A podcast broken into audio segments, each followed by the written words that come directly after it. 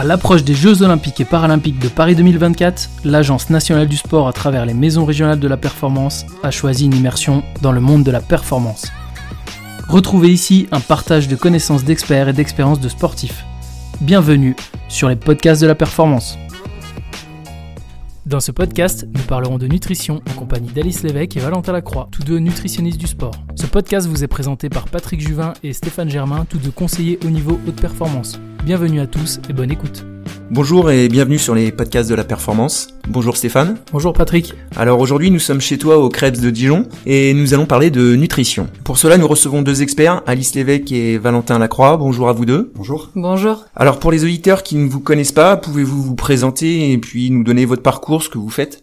Alors, je m'appelle Alice Lévesque, je suis euh, diététicienne nutritionniste. Euh, je travaille actuellement avec les athlètes du CREPS euh, sur le pôle à Besançon, donc plusieurs types de sports, notamment les sports co, le handball, un petit peu de, VTT, du cyclisme, euh, nouvellement cette année là sur le triathlon aussi. Donc euh, j'interviens de manière individuelle et collective euh, sur le suivi de ces jeunes athlètes. je suis aussi kinésithérapeute dans la vie, donc ça c'est un peu la moitié de ma semaine. j'ai un autre job et été handballeuse professionnelle pendant 12 ans. Donc j'ai arrêté ma carrière il y a 3 ans justement pour pour me dédier entièrement à, au suivi au suivi nutrition et à la pratique de kiné. Eh ben, bonjour à tous, donc moi c'est Valentin, je suis diététicien nutritionniste aussi. Euh, moi j'ai, euh, je suis indépendant à nouveau, mais euh, j'ai intervenu pendant quatre ans à l'INSEP euh, et auprès de plusieurs fédérations euh, pour lesquelles c'est encore le cas dans la préparation des, des, Jeux Olympiques à Paris, donc notamment avec la Fédération française de cyclisme, d'aviron,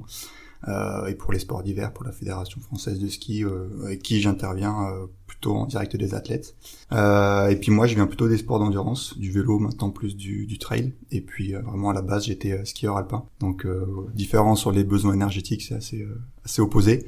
Mais voilà, je, je, suis content d'être ici et puis on, se connaît ensemble avec Alice, on, on s'est croisés sur des formations, donc ça ça rajoute un peu de complémentarité à nous. Et du coup, dans ta, dans ta présentation, tu dis je suis diététicien nutritionniste. Est-ce que tu peux nous, bah, ou vous nous expliquer un peu la différence? Parce que on, entend nutrition, diététique, euh, macronutrition. Euh, c'est quoi un petit peu les, les différences euh, dans ces bah, domaines? C'est vrai qu'en France, le diplôme, donc c'est soit un BTS, soit un, DUT. Donc maintenant, le DUT est passé en trois ans, je crois, et le BTS du coup reste en deux ans. Mais ça fournit le, le grade de diététicien nutritionniste. Les deux termes sont, sont associés. Et après, le terme nutritionniste seul est théoriquement et juridiquement associé uniquement aux, aux médecins qui sont formés sur le sujet. Mais sinon, c'est un terme qui est pas déposé, donc tout le monde pourra adopter. Donc c'est ce qui fait un peu un peu polémique aussi parce que il y a beaucoup de formations qui naissent euh, dans le domaine qui sont pas toujours euh, suffisamment sérieuses. Donc ça ça crée un vide on va dire juridique, mais en tout cas le, terme et le, le métier auquel euh, on exerce avec Alice, c'est bien diététicien nutritionniste.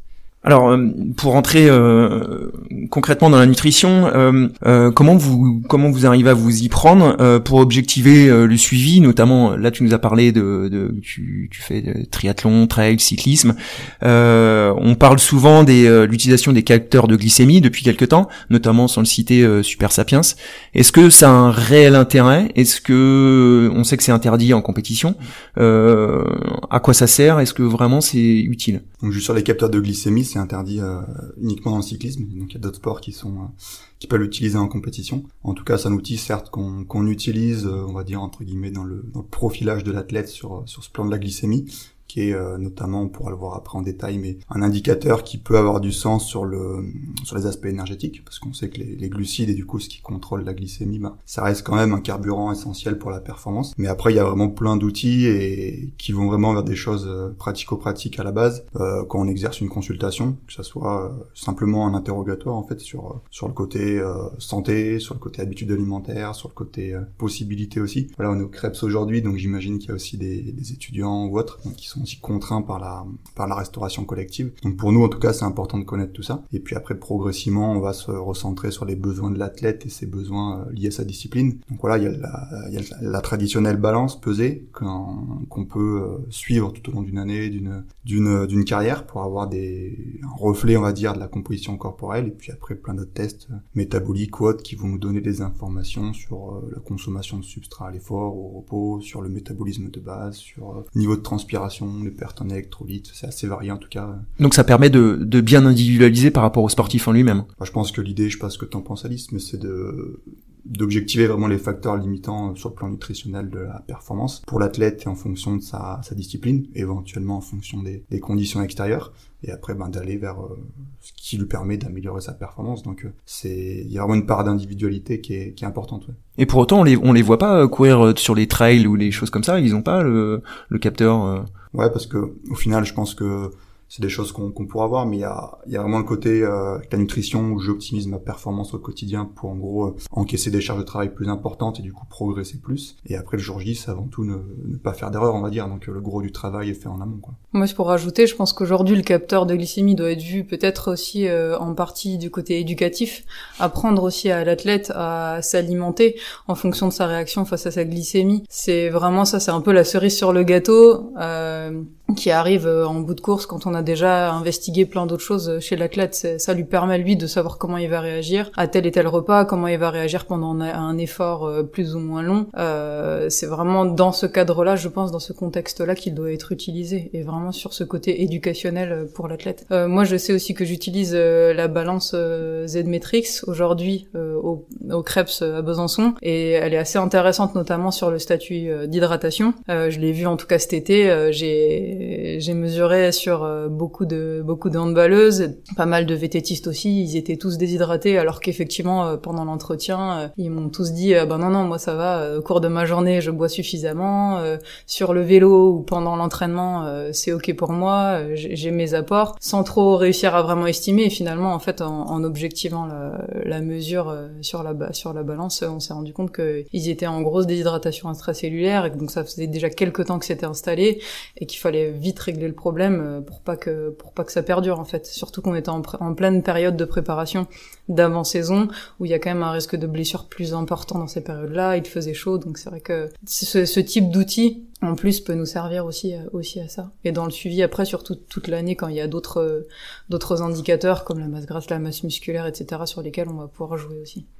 Et Alice, euh, on parle souvent de l'hydratation, et euh, moi j'ai du mal à me représenter. C'est quoi une bonne hydratation? Enfin, Est-ce qu'il y a un, un, nombre de litres conseillé? Est-ce que ça dépend de la discipline aussi ou pas forcément?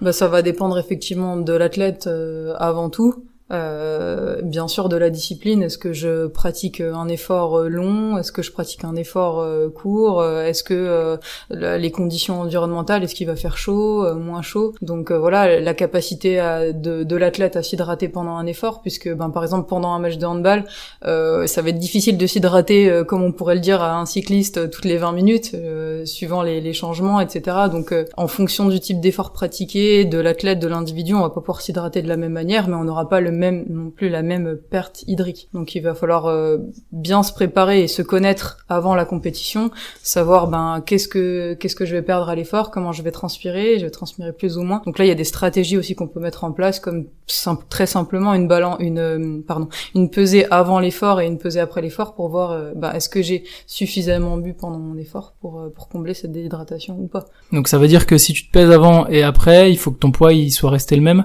À peu près oui. C'est ce qu'on dit en général, une perte de plus de 2% de son poids de corps, on sait qu'on est, euh, qu'on est en situation de déshydratation. Et, et, et concernant les, euh, les, sports à catégorie de poids, on les voit souvent, euh, même justement, aller dans les saunas, mettre des kawaii pour transpirer. Par conséquent, c'est pas super bon là. C'est tout le tout le jeu et justement euh, pour ces athlètes là qui sont sur le, le fil où l'idée c'est en gros d'être le plus lourd dans sa catégorie. C'est-à-dire qu'ils feront tous le même poids au moment de la pesée mais celui qui a la plus forte masse musculaire potentiellement le, poids total le, plus important et ben il va euh, générer plus de difficultés à l'adversaire pour le faire tomber par exemple si c'est du judo ou autre. Euh, donc c'est justement une stratégie qui est mise en place, c'est un peu le, ce qu'on appelle le premier combat chez ces sportifs-là, où c'est vraiment des stratégies qui rentrent en ligne de compte, donc que ça soit le, la réduction du contenu hydrique, donc la déshydratation, et puis d'autres aspects au niveau intestinal notamment, ou même au niveau des réserves de glycogène, qui nous permettent en fait d'être euh, plus légers de manière artificielle, c'est-à-dire que sur le plan masse musculaire, sur le plan masse graisseuse, on aura exactement la même chose, par contre, on va jouer sur d'autres tiroirs qui vont nous permettre d'être plus légers au moment de la pesée et d'avoir un rebond derrière. Ils perdent combien de combien de kilos, si tu peux nous dire à peu près? Moi, je pense que pour éviter la, la contre-performance, j'essaye de conseiller aux athlètes de pas dépasser les 5%, mais potentiellement, ça va plutôt vers 8-10% de leur poids, dont une bonne partie qui se fait la dernière semaine. Et là, euh, au niveau nutrition, enfin. Euh c'est vraiment délétère même pour le, sportif.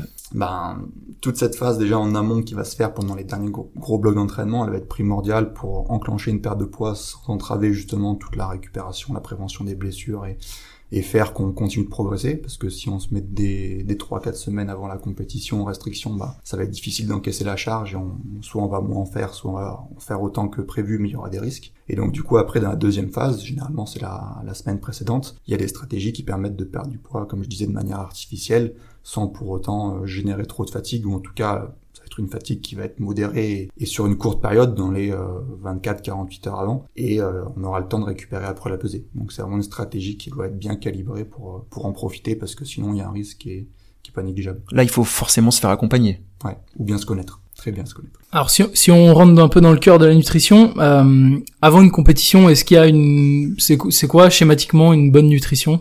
Alice, je te regarde toi, mais euh, c'est très vaste, je dirais, comme euh, comme question. Euh, pour moi, avant tout, la, la, la clé, c'est l'alimentation du quotidien. En fait, il faut, qu'on arrive à, à prendre aux jeunes, aux plus jeunes athlètes, parce que c'est quand même le public que je rencontre le plus, de leur faire comprendre qu'il n'y a pas juste l'alimentation de la semaine de compétition. Il y a d'abord l'alimentation du quotidien, et seulement une fois qu'on a bien validé cette étape-là, euh, on se dit, ok, il y a une alimentation d'avant compétition. Donc celle-ci, elle va déjà dépendre bah, de la compétition, donc du sport pratiquer. Euh, un match de handball va pas nécessiter euh, la, même chose qu'un qu'un par exemple un trailer ou qu'un athlète de type endurance qui va faire du long. Donc on va passer sur des stratégies un peu différentes où on peut faire euh, un, petit stock énergétique un peu plus important avant la compétition sur du long. Sur le handball, il n'y a pas trop de nécessité de, faire ce genre de, stratégie en place. Euh, néanmoins, voilà, par exemple, si je pars si je parle de sport collectif, il faudra effectivement refaire attention de pas être en, en situation de déshydratation,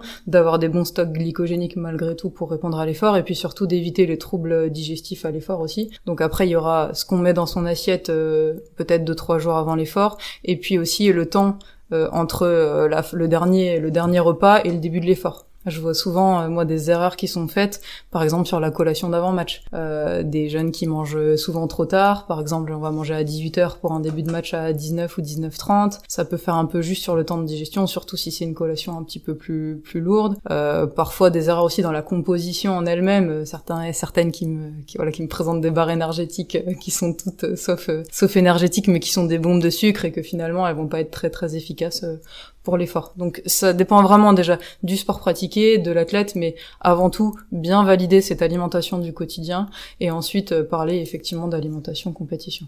Tu peux nous donner la collation idéale alors euh Collation idéale d'avant match de handball. Ouais, par exemple. Par exemple, ben déjà voilà, c'est de, de, terminer son sa collation minimum 3 heures avant le, le, début de son de son effort, surtout si on est sur une collation un peu plus complète. Alors après, ça peut être euh, forcément un apport, un apport de glucides à travers euh, du pain de qualité, par exemple, du pain au levain, euh, petit épeautre, pourquoi pas, associé avec un fruit, une compote. Alors un fruit plutôt mûr qui sera bien toléré au niveau digestif. Euh, on peut associer une petite part de protéines, comme une tranche de jambon blanc, une tranche de blanc de poulet qui, qui correspondrait très bien. Et puis euh, ça, ça nous ferait une collation bien, bien complète, en tout cas si c'est trois heures avant. Si on veut aller un peu au plus proche de l'effort, on va diminuer un petit peu cette quantité de protéines pour être un peu plus focus sur euh, les apports en glucides. donc ça peut être des barres énergétiques de qualité, des petites energy balls qui sont faites idéalement maison si on peut. Ça c'est quand même l'idéal parce qu'on sait ce qu'on va mettre dans sa collation, toujours associé à une compote par exemple. Euh, en général, les produits laitiers, en fonction des tolérances et des sensibilités digestives, euh, j'évite de les proposer à ce moment-là. Après, si ça passe bien, pourquoi pas rajouter euh, un fromage blanc ou, un yaourt pour avoir un petit apport aussi en protéines. On évite, on, on évite les fibres qui sont difficiles à à digérer. Tout à fait. Idéalement, effectivement, fenêtre péri fort, on évite les fibres. C'est pour ça qu'on va faire, si on veut un fruit plutôt mûr, par exemple une banane plutôt mûre qu'une banane verte, euh, parce qu'elle va être un peu plus difficilement digeste. Euh, après, voilà, il y a quand même beaucoup d'athlètes où ça passe plutôt bien. Et s'il y a aucun problème digestif, il y a aucun problème à conseiller une banane avant l'effort, euh, si, si c'est bien toléré, par exemple. Et je me tourne euh, vers Valentin. L'assiette idéale du pour un sport d'endurance, parce qu'on a parlé de hand là? Ouais, ben Alice a évoqué le côté recharge euh, des réserves de glycogène, donc ça c'est quelque chose qui va prendre de l'importance, je dirais, dès, dès lors que l'effort dépasse les 4 heures, mais ça dépend de l'intensité. Euh, un marathonien qui, qui s'approche des 2 heures, euh, c'est certes plus court, mais ça va beaucoup plus vite, donc il y a un besoin qui, qui va être important. Parler en introduction de facteurs limitants, bah, quand le côté épuisement de mes réserves de glycogène peut limiter ma performance, ben j'aurais intérêt à, le recharger davantage en amont. Donc voilà, sur sur la collation qu'a proposé Alice, ça va rester dans la même dynamique du digeste et du glucidique. Donc voilà, selon l'heure, selon les, les, préférences de l'athlète, est-ce que c'est du pain, est-ce que c'est du riz, est-ce que c'est des pâtes si c'est toléré, du, porridge ou autre chose, ça, ça dépend, c'est vraiment très variable. après, ce qu'on essaye de faire, c'est que certes le, muscle va vraiment être important sur la, la performance, mais le, en fait la, la resynthèse des réserves au niveau du foie, qui vont plutôt avoir un effet régulateur au niveau de la glycémie et, et donc du cerveau, donc des performances cognitives, mais simplement de la, la fatigue centrale que peut générer mon effort, et ben on aura un intérêt aussi à recharger cet organe-là, et euh, ça va plus faire appel à des apports en fructose. Donc euh, Alice parlait des, des, compotes, des bananes, et même du miel, de la confiture, etc. Ça aura du sens aussi d'ajouter cette source-là, plutôt que de se faire juste un plat de pâtes ou un plat de riz salé. Donc toujours avant, toujours avant l'effort, ça? Ouais. Et en, termes de, de, temps, tu le mettrais plutôt à quel moment? Tout dépend de la quantité et de la digestion. S'il y a des problèmes digestifs, je l'éloignerai au moins 3 voire 4 heures avant. S'il n'y a pas de problème de digestion et que je sais pas, il y a un départ vraiment très matinal, j'aurais aucun souci à le faire une heure ou deux heures avant, mais je réduirai vraiment la quantité euh, progressivement en fait. Et après, pourquoi pas, par contre, proposer une ration d'attente euh, dans l'heure, l'heure et demie avant le départ. Donc soit pendant un échauffement s'il y en a un, ou notamment quand il y a des périodes un peu de, de stress, ou même s'il y a un départ très matinal, s'il fait froid simplement, pour maintenir en fait cette glycémie et faire qu'au moment du départ, on est en pleine possession de nos moyens et éviter aussi de, manger quelque chose vraiment à proximité du départ de manière isolée. Donc c'est souvent ce qu'on voit sur un marathon, une course de vélo, tout ça, c'est le, le, gel énergétique. Dix minutes avant le départ, il y a clairement un risque de faire une hypoglycémie réactionnelle euh, dès le, dès le coup de pistolet. Donc s'il y a des apports vraiment isolés, c'est voilà, dans les 3 voire 5 minutes avant le départ, pas, pas avant, sinon il y a vraiment un risque. Et voire plutôt essayer de l'étaler avec une boisson d'attente en fait dans, dans l'heure précédente. Et une boisson d'attente qui peut être très simple, hein, du sirop d'agave, du miel ou du sirop, c'est c'est hyper efficace. Pour donner des repères, peut-être, je sais mm. pas ce que tu en penses, mais sur les repères glucidiques, euh, on parle souvent, par exemple, deux heures avant l'effort, ça peut être 2 grammes par kilo de poids de corps. Euh, là, je parle vraiment apport glucidique, et puis si on se dit 3 heures avant, ça, on peut monter à 3 grammes par kilo de poids de corps. Et, euh, enfin, vous en avez parlé tous les deux un peu des intolérances. C'est quoi votre regard euh, j'ai l'impression que euh, de plus en plus d'athlètes, ils ont des intolérances ou euh, ou des allergies ou autres. Euh, quel regard vous portez dessus? Est-ce que vous vous voyez cette différence-là? Ou pas forcément? Je crois qu'aujourd'hui il y a aussi un effet un peu médiatique où on met un peu tout dans un pot commun avec les, les nouvelles modes. J'ai l'impression, hein, les nouvelles tendances du sans gluten, sans produits laitiers, sans voilà. Et euh, je sais pas s'il y a plus de personnes intolérantes. il se peut. On a surtout plus de connaissances pour détecter ces intolérances et puis pour euh, mettre un, doigt dessus et un mot dessus. Euh, je pense que chez certains sportifs elles sont réelles, mais qu'aujourd'hui c'est un petit peu euh, trop l'effet de mode, je crois aussi, de dire bah tiens je fais comme cet athlète là, il a fait sans gluten par exemple Djokovic ou, ou voilà ses performances, enfin il a associé le sans gluten à ses performances actuelles, donc voilà peut-être tous les jeunes tennismen se sont dit tiens si on va faire comme Djoko, on va faire du sans gluten, nous aussi on sera performant. Et il y a ce raccourci là qui est un peu trop souvent fait et de diaboliser à un moment donné des aliments. Je pense que finalement on se retrouve à, enlever des, aliments et des éléments de notre assiette qui finalement ça ne correspond pas et à vouloir un petit peu trop euh, généraliser les choses. Je sais pas toi ce que t'en penses Valentin, mais en tout cas ça c'est oui, oui, carrément. Et euh, par contre après ce qu'il faut pas oublier c'est que les sportifs ils ont vraiment le, la sphère intestinale, l'intestin qui est agressé et du coup ben notamment sur le côté confort digestif il euh, y a potentiellement des adaptations à faire. Pour autant, il y a souvent un problème de fond qu'il faut régler, qu'il faut venir travailler en amont. Euh, donc on, on parlait de, du côté nutrition du quotidien, sur la performance, etc. Mais euh, simplement sur l'aspect santé, euh, que ce soit sur du confort digestif, des, des perturbations, hein, non assimilation de certains aliments ou autres, il y a clairement des choses à faire aussi sur ce côté-là en amont. Ouais, parce qu'on parlait notamment de, sur les sports d'endurance ou ultra endurance, on est, enfin on préconise, tu me dis si je me trompe, hein, mais sur du 80 grammes de glucides par heure, voire 120 pour les pour les cyclistes. Voire plus voire plus maintenant. Euh, là, tu, clairement, ça s'anticipe parce que, enfin, est-ce que déjà tu peux me dire ce que ça correspond 120 grammes de glucides sur une heure? Comment est-ce que moi je peux ingurgiter ça? Et puis, euh, qu'est-ce que je dois faire pour euh, pour pouvoir l'anticiper? Bah, 120 grammes de glucides, ça va représenter 250 grammes de baguettes à peu près donc ça fait un bon repas euh, quand même. Donc en une heure sur son vélo en train de courir. Donc euh, on peut pas tout faire en même temps. Il faut savoir que pendant l'effort, tout le sang il est pas au niveau intestinal, au contraire il y en a très peu.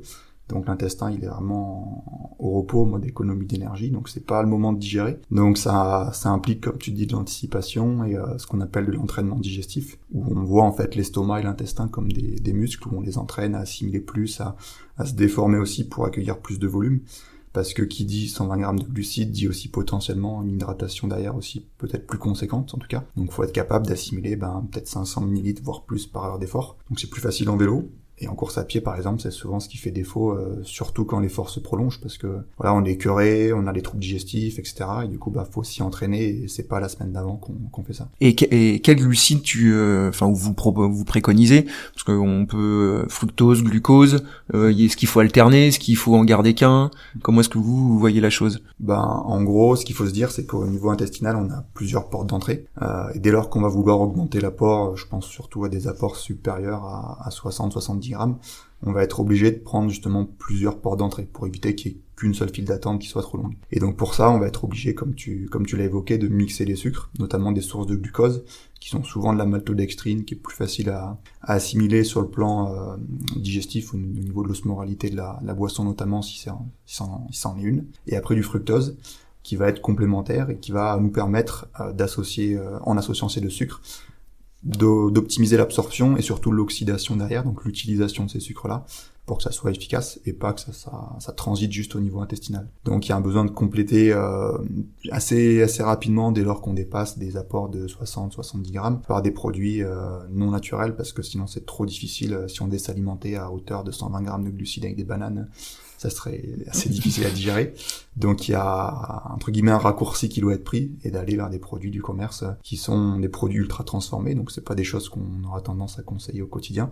Par contre, quand on veut euh, en gros faire correspondre nos dépenses énergétiques et nos apports, on est obligé des fois d'aller vers ce type d'aliment qui nous permet de, de couvrir nos besoins. Est-ce qu'il y a un danger alors du coup pour les sportifs de, enfin les cyclistes à l'occurrence là qui vont ingurgiter 120 grammes, euh, j'imagine au bout de 20 ans de carrière, Qu'est-ce que ça donne euh, par la suite? C'est intéressant, c'est des problématiques qui se posent, hein, mais euh, globalement, ce qu'on observe, c'est que les athlètes d'endurance, comme les cyclistes, comme tu l'évoquais, c'est des athlètes qui vont consommer potentiellement des fois plus de 500 grammes de, sucre par jour. Donc on imagine le paquet de sucre devant nous tous les jours, ça nous paraît euh, gargantuesque. Pour autant, c'est des athlètes qui ont la meilleure santé métabolique, c'est-à-dire qu'ils ont la, capacité à utiliser tout ce qu'ils vont consommer, notamment les sucres, manière efficace et euh, ils ont euh, très peu de risques, et beaucoup moins que les personnes sédentaires, de développer un diabète par exemple, alors qu'on pourrait se dire bah c'est la, la, piste assurée pour en développer, et pour autant c'est eux qui sont le plus protégés. Euh, la consommation de sucre, donc sans parler de quantité, mais en tout cas la consommation de sucre pour des sportifs, qu'elle soit au quotidien ou pendant l'effort, protecteur sur plein d'aspects, digestif, immunitaire, sur le plan osseux, sur l'absorption du fer, sur plein d'aspects. Euh, moi, je dirais que le principal risque, il est sur la santé bucco-dentaire, en fait. Où quand on consomme autant de sucre pendant des heures et des heures, ben, les dents sont engraissées et il y a clairement des risques de caries et du coup, ben, tout ce qui, tout ce qui est relié, hein, c'est moins mon domaine, mais on voit souvent des pathologies euh, type tendinite et autres euh, quand il y a des problématiques au niveau de la cavité buccale, donc pour moi, c'est étroitement lié. Ah, c'est pour ça qu'on a vu l'ultra traileuse se brosser les dents sur un ravitaillement. c'est ça. Et on parlait de, de de la de la nutrition sur les sports d'endurance. Est-ce que c'est différent? Alors oui, c'est forcément différent, mais c'est quoi la différence sur des, des sports euh, collectifs? Je me tourne vers Alice, hein, mais sur des sports collectifs ou des sports, euh, par exemple l'haltérophilie ou autre, euh, est-ce qu'il y a une différence sur l'apport Enfin, de quel type? Bon, on n'a pas pendant l'effort, en tout cas, on n'a pas du tout cette réflexion-là sur sur les sports collectifs, par exemple, se demander si on va ingurgiter 120 grammes de glucides par heure, parce qu'on n'a pas du tout les mêmes besoins. On n'est pas sur un effort prolongé, on est sur des efforts intermittents, donc euh, pas du tout euh, pas du tout la même filière énergétique. Euh. Donc c'est vrai qu'on aura peut-être besoin de recharger un petit peu à la mi-temps, notamment sur cet aspect cognitif, cet aspect où on va devoir être focus, pour combler aussi peut-être le petit effet un peu stress aussi d'avant-match, mais on n'a pas du tout les, mêmes besoins. Ensuite, sur toute la partie d'autres types de sports, type haltérophilie, on va être plus, forcément sur la filière un peu euh, comment voilà comment j'entretiens euh, mes muscles, comment je, je, je, crée un petit peu de masse musculaire. Donc on va être peut-être un petit peu plus euh, focus sur l'apport en protéines et la qualité en, en, protéines, même si on sait que ajouter un peu de glucides à ces protéines, on, peut avoir la création d'une masse musculaire optimisée, mais c'est vrai que c'est pas du tout, du tout les mêmes stratégies qui seront employées dans, dans les autres types de disciplines en tout cas. Et ce serait quoi du coup un, bah, une collation en demi-temps type? Bah, ça peut être tout, tout bêtement hein, des, euh, des fruits secs, euh, si c'est bien toléré, des dattes, des figues, euh, la compote, la banane. Ça peut être, souvent je leur conseille simplement de rajouter un peu de sirop dans leur eau, ou alors moitié jus de fruits, moitié eau, mais des choses vraiment basiques qui sont facilement digestes. Voir qu'on parlait des, petites énergie balls tout à l'heure qu'on peut ramener à la mi-temps. Mais voilà, faut pas qu'on vienne surcharger le système digestif parce qu'on a que 15 minutes sur une mi-temps en tout cas de handball. Donc euh, faut pas qu'on vienne se gêner par rapport à ça, puisqu'en plus les athlètes dans cette discipline-là n'ont pas forcément l'habitude de manger pendant un effort. Et euh, si euh, bah, si l'athlète se sent bien, ça peut être juste de l'eau en fait finalement et, et pas plus. Et alors tu parles de, de fruits secs ou autres. Moi je sais que au rugby on mangeait des, des oranges à la mi-temps. Bonne idée, mauvaise idée Bon, pourquoi pas, si bien toléré. Après, c'est des agrumes, ça reste assez acide. Donc ça peut euh, gêner un petit peu sur les, les remontées acides de deuxième mi-temps. Après, euh, toujours, il faut toujours placer le curseur, je pense, en fonction de l'athlète et de sa tolérance finalement. Et si ça passe pour l'athlète, euh, pourquoi pas. Mais il y a, voilà, il y aura pas de bénéfice ajouté entre une orange et une banane, on va dire. Donc il faudrait presque individualiser en fait si tu as un, un, groupe de rugbyman de 15 rugbyman à la mi-temps, faudrait presque individualiser la nutrition. Complètement. De toute façon, je pense que c'est un pilier essentiel de la nutrition, c'est l'individualisation. Euh, à l'athlète euh, et, alors certes au sport mais surtout à l'athlète et euh, à ses habitudes à ce qu'il aime à ce qu'il tolère et c'est tellement différent entre entre chaque personne je crois que c'est vraiment la clé en tout cas de, de, la nutrition de la performance je crois pour mettre quelques chiffres sur ces sports co c'est vrai que dans le foot ce qui est souvent conseillé c'est en gros, tu parlais de, des 120 grammes sur les sports d'endurance, sur les, les, sports comme le foot où il y a qu'une mi-temps. Après, du coup, ça sera décomposé si c'est des tiers-temps, des quarts-temps ou autre. Mais globalement, c'est 60 grammes avant, 60 grammes à la mi-temps, éventuellement 60 grammes euh, s'il y a des prolongations. Donc euh, ça c'est au maximum, ça dépend encore une fois du côté individuel et du côté digestif. Euh, et j'évoquais tout à l'heure le côté vraiment pré-effort, la fenêtre euh, des 15-10 minutes qui est à risque, bah, on est complètement aussi dans ça, par exemple sur un footballeur ou une footballeuse. Donc il y a aussi des précautions à prendre, pour éviter un, un, rebond et une hypoglycémie réactionnelle sur le, le début de, de la seconde mi-temps. C'est vrai par exemple le 15 de France, ils ont beaucoup travaillé sur ça, sur la, la gestion de la deuxième mi-temps, parce qu'ils avaient souvent des, des trous d'air, on va dire. Donc est-ce que c'est expliqué que à cause de ça? Sans doute pas. Hein. Il y a plein d'aspects euh, au niveau de la remobilisation, de l'échauffement, etc mais en tout cas, faut être précautionneux et essayer d'étaler un maximum l'apport sur la mi-temps pour euh, pour recharger la première et préparer la seconde. Quoi. Alors, on a parlé euh, beaucoup de sport euh, à dominante physique, mais est-ce qu'il y a une alimentation, je dirais spéciale ou spécifique sur des sports plutôt où l'aspect cognitif est important? Je pense bah, tir à l'arc par par exemple ou, ou des choses comme ça? Ben, c'est vrai que ça sera pas le côté contraction musculaire, explosivité ou autre qui sera prépondérant à ce moment-là plus le cerveau qui va prendre le relais. Donc, euh, ce que j'évoquais tout à l'heure sur les, apports en fructose, la gestion de la glycémie, pour moi, il y a, de l'intérêt. Euh, donc, pas un intérêt à surcharger en termes de quantité. Par contre, de maintenir des apports réguliers. Là, je pense que euh, le, le, capteur de glycémie peut vraiment avoir de l'intérêt pour justement en fait éviter les grandes variations et faire que voilà, on arrive au moment où on doit passer sur le sur le terrain, j'ai pas le, le, terme pour le, le tir à l'arc, euh, et d'être au creux de la vague en hypoglycémie parce qu'on a mangé une barre de céréales. Euh, on, on, reste sur du glucose, on n'est pas sur euh, de la protéine ou des choses comme ça? Ça peut parce que ça va nous permettre de réduire un peu la charge glycémique, donc en fait d'avoir des apports un peu plus mixtes et comme on sera moins dérangé pour pour digérer, théoriquement ça posera moins de soucis, donc c'est toujours à tester en amont. Mais moi, j'aurais aucun souci à aller vers des aliments euh, déjà naturels et puis euh, des, si c'est des barres énergétiques ou autres, avoir plus de complexité avec plus de fibres, de graisses ou de protéines qui nous permettront d'avoir moins de variations euh, brutes de la de la glycémie. Eh ben écoutez, on va on coupe là pour pour ce podcast. Merci en tout cas, merci à vous deux pour l'intervention et on va se retrouver sur un prochain podcast pour pour l'après compétition et, et plein d'autres questions. Merci. Merci, à bientôt. Merci, merci à bientôt. Ce podcast vous a été présenté par deux conseillers au niveau haute performance, Patrick Juvin de la Maison régionale de la performance du CREPS Centre-Val de Loire et Stéphane Germain de la Maison régionale de la performance de Bourgogne-Franche-Comté. Montage Stéphane Germain.